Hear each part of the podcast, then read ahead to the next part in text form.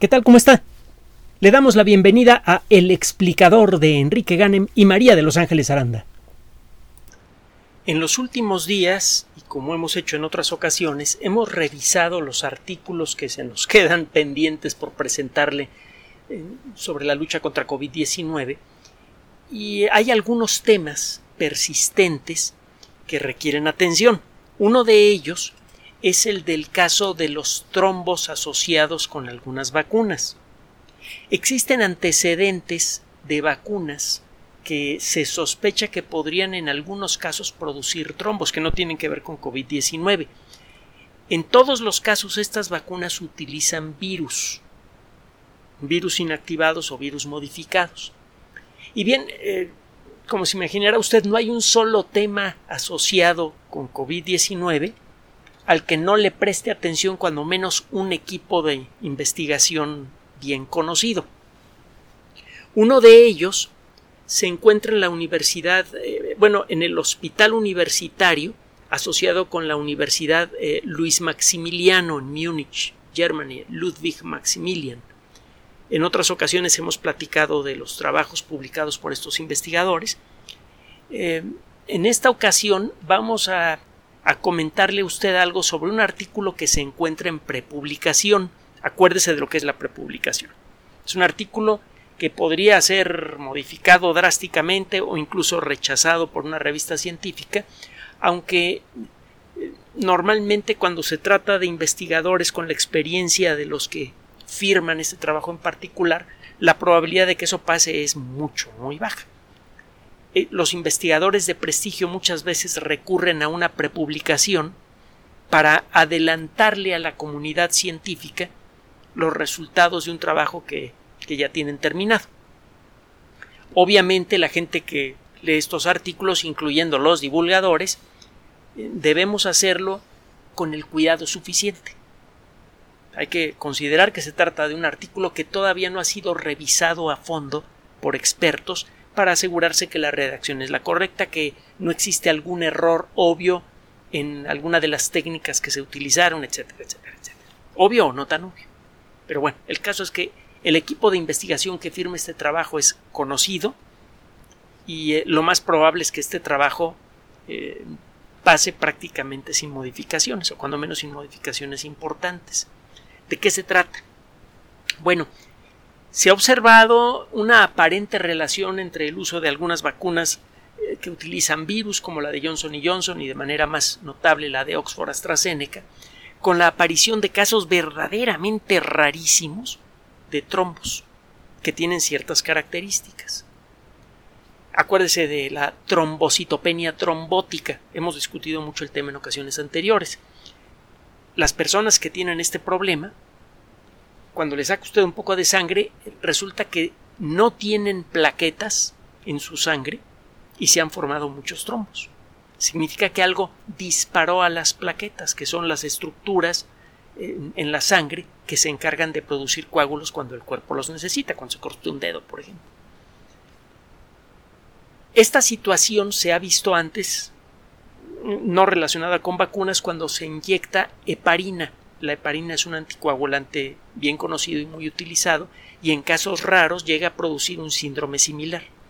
Se producen coágulos, que es exactamente lo opuesto a lo que debe hacer la heparina, debe evitar la aparición de coágulos. Y eh, al mismo tiempo en la gente que tiene estos coágulos resulta que no hay plaquetas. Y es porque algo disparó a todas las plaquetas. Se eh, vienen manejando distintas teorías al respecto de este asunto. El caso es que este problema se presenta de manera irregular y en casos rarísimos.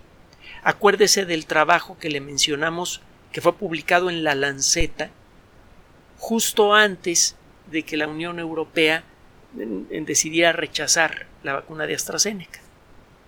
En ese trabajo pues, los investigadores no encuentran evidencia de que la vacuna realmente esté causando este problema. Pero bueno, el problema ahí está. Hay gente que llega a desarrollar esta situación y en algunos casos llega a morir. ¿Qué está pasando? No hay que dejar ninguna pregunta sin contestar.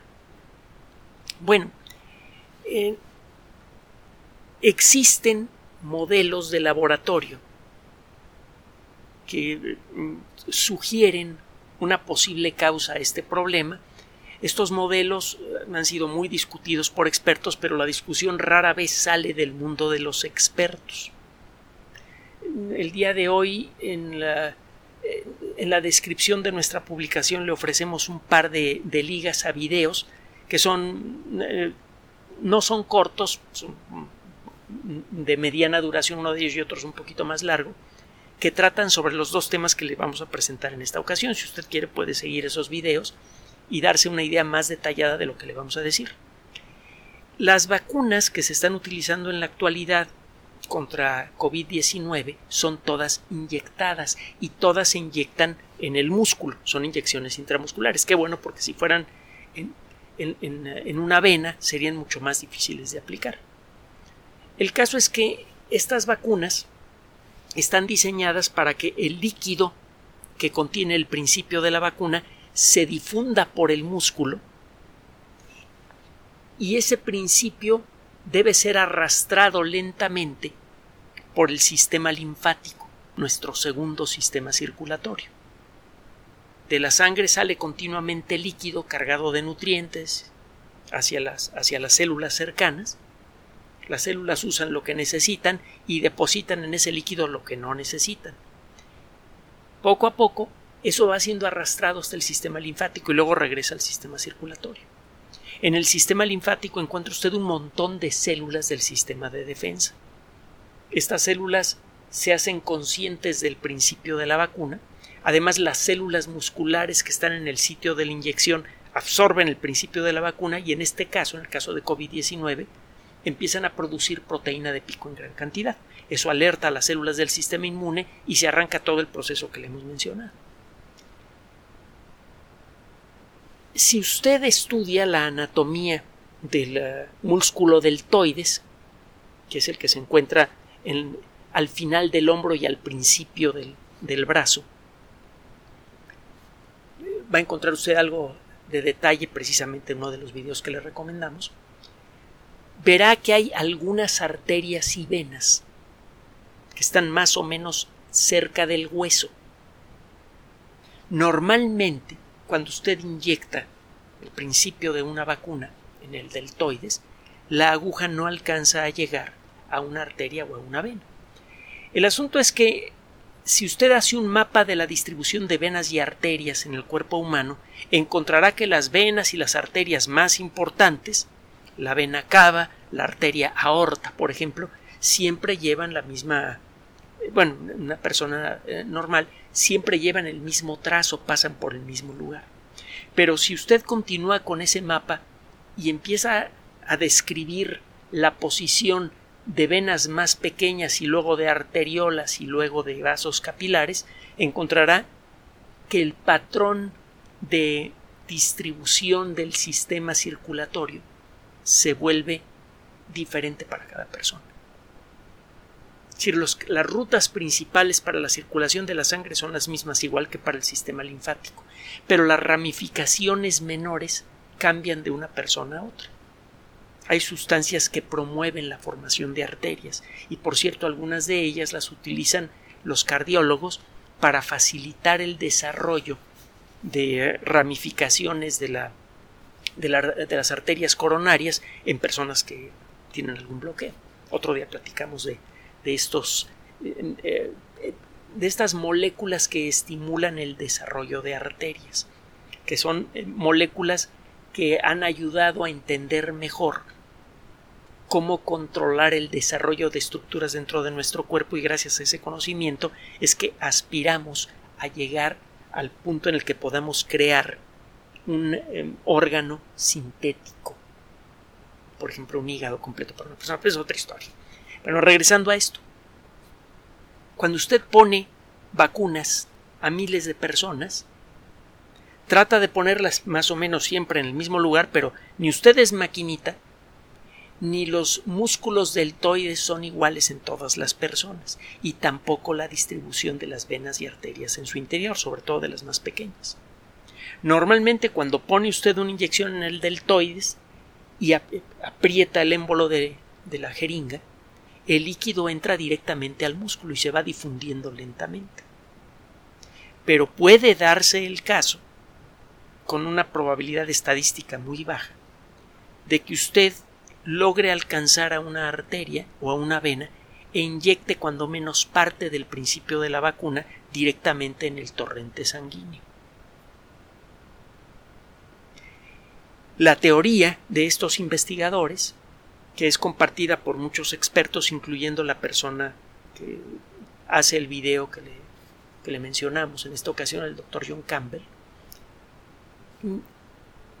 creen con base en experiencias anteriores con otras vacunas y, con base en lo que sabemos, por ejemplo, de los virus, que existe la posibilidad de que la inyección directa de los virus modificados que involucran la vacuna de AstraZeneca en la sangre, en estos casos accidentales, puedan producir el problema de, de creación de trombos.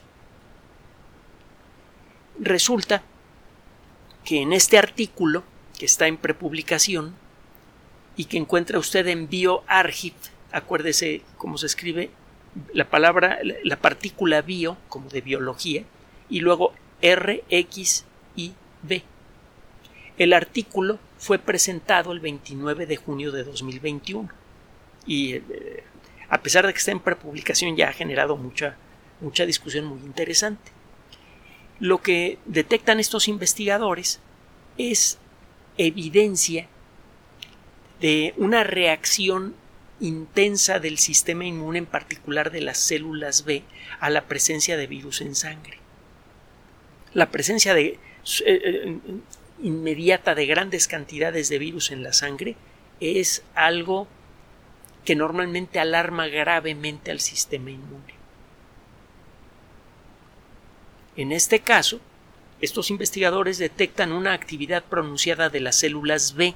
Acuérdense que las células B son las encargadas de reconocer el sabor químico de, algún invasor y de crear anticuerpos contra ellos. Eh, los virus eh, que se utilizan para estas vacunas, los adenovirus que hemos mencionado en muchas ocasiones, tienen afinidad por las plaquetas. Entonces, si entran directo a la sangre, se, pegan a las plaquetas con facilidad. Entonces, si esto genera una reacción de alerta a la presencia de virus, cuando eh, eh, las células B reaccionan, encuentran muchos casos en donde el virus está pegado a las plaquetas. Y es probable que en algunos casos los anticuerpos que desarrolla el sistema inmune sean contra las plaquetas mismas empiezan a salir esos anticuerpos a la sangre, se le pegan a las plaquetas, eso activa las plaquetas y se generan los trombos y las plaquetas desaparecen de la sangre. Entonces el problema sería causado por una inyección eh, accidental directamente al sistema circulatorio. Híjole, ¿cómo vamos a resolver esto si el patrón de venas y arterias en el interior del brazo de cada persona es diferente? Es muy fácil. Es algo que ya conocen los médicos, enfermeros y enfermeras desde hace mucho tiempo. Si va a poner una inyección intramuscular, clava usted la aguja, jala el émbolo y si se mete un líquido rojo es que usted clavó la aguja en una pequeña vena o una pequeña arteria. Tiene que volver a clavar la aguja. Y si se vuelve a equivocar, le van a decir unas cosas medio feas las personas a las que las está picoteando, pero cuando menos no introduce usted el principio de la vacuna en la sangre con el riesgo de causar este problema. Esta es la propuesta de estos investigadores. Suena razonable. Los experimentos que ellos hacen sugieren de manera directa que esa es una posible causa para los trombos generados por la vacuna de Oxford AstraZeneca y de Johnson Johnson. Si eso es cierto, estas vacunas podrían regresar a la circulación sin problemas simplemente con este sencillito procedimiento de jalarle al émbolo de la jeringa antes de inyectar. Esa es una buena noticia. Ahora, las vacunas empiezan a dispersar por todo el mundo, afortunadamente, todavía en forma muy dispareja, con gran riesgo para el futuro de nuestros esfuerzos contra COVID-19.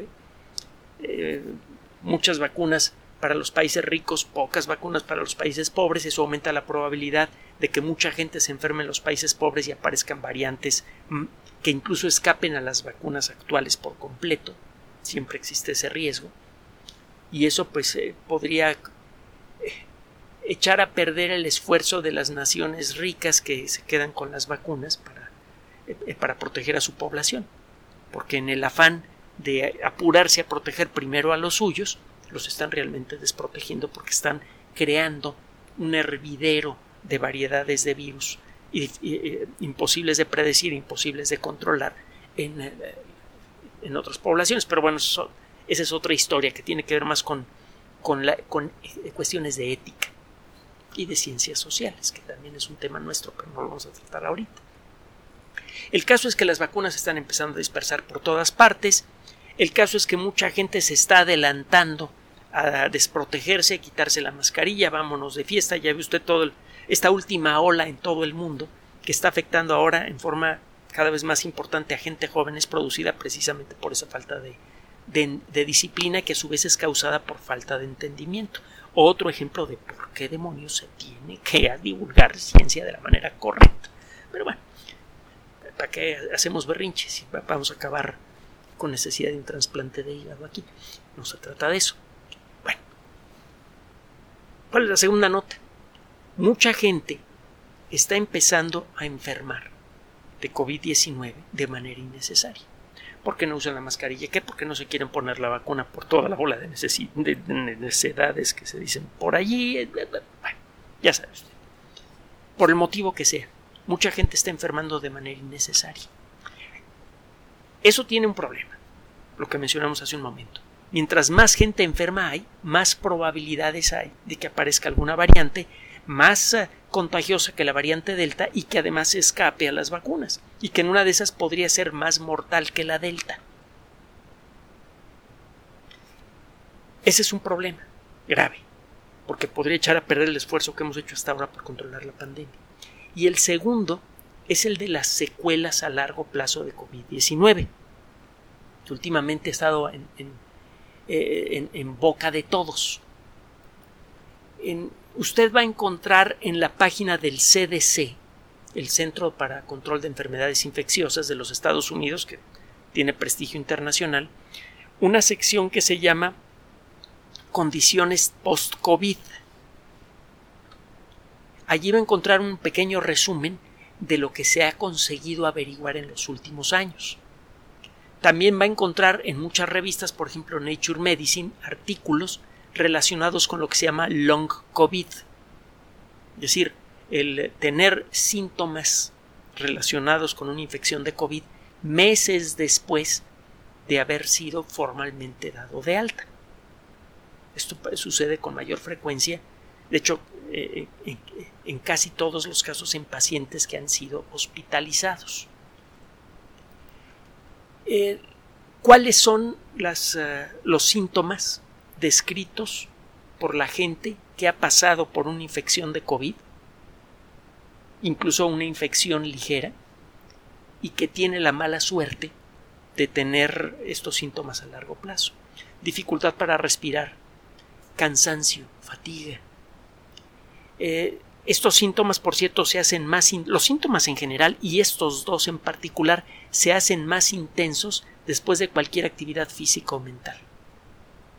Dificultad para concentrarse, esa sensación que le llaman de, niebla mental, de, aturdimiento, tos, dolor en el pecho o en el estómago, dolor de cabeza, eh, palpitaciones, que el, corazón late rápidamente o con mucha fuerza o las dos cosas, dolores musculares o en articulaciones, dolores muy localizados que se sienten como agujitas, diarrea, problemas para dormir, fiebre, mareo cuando está uno parado, una sensación como de tener la cabeza muy ligera, como que tomó uno una, eh, eh, un, trago de alcohol en ayunas, alguna cosa así, algunas personas lo describen así. Em,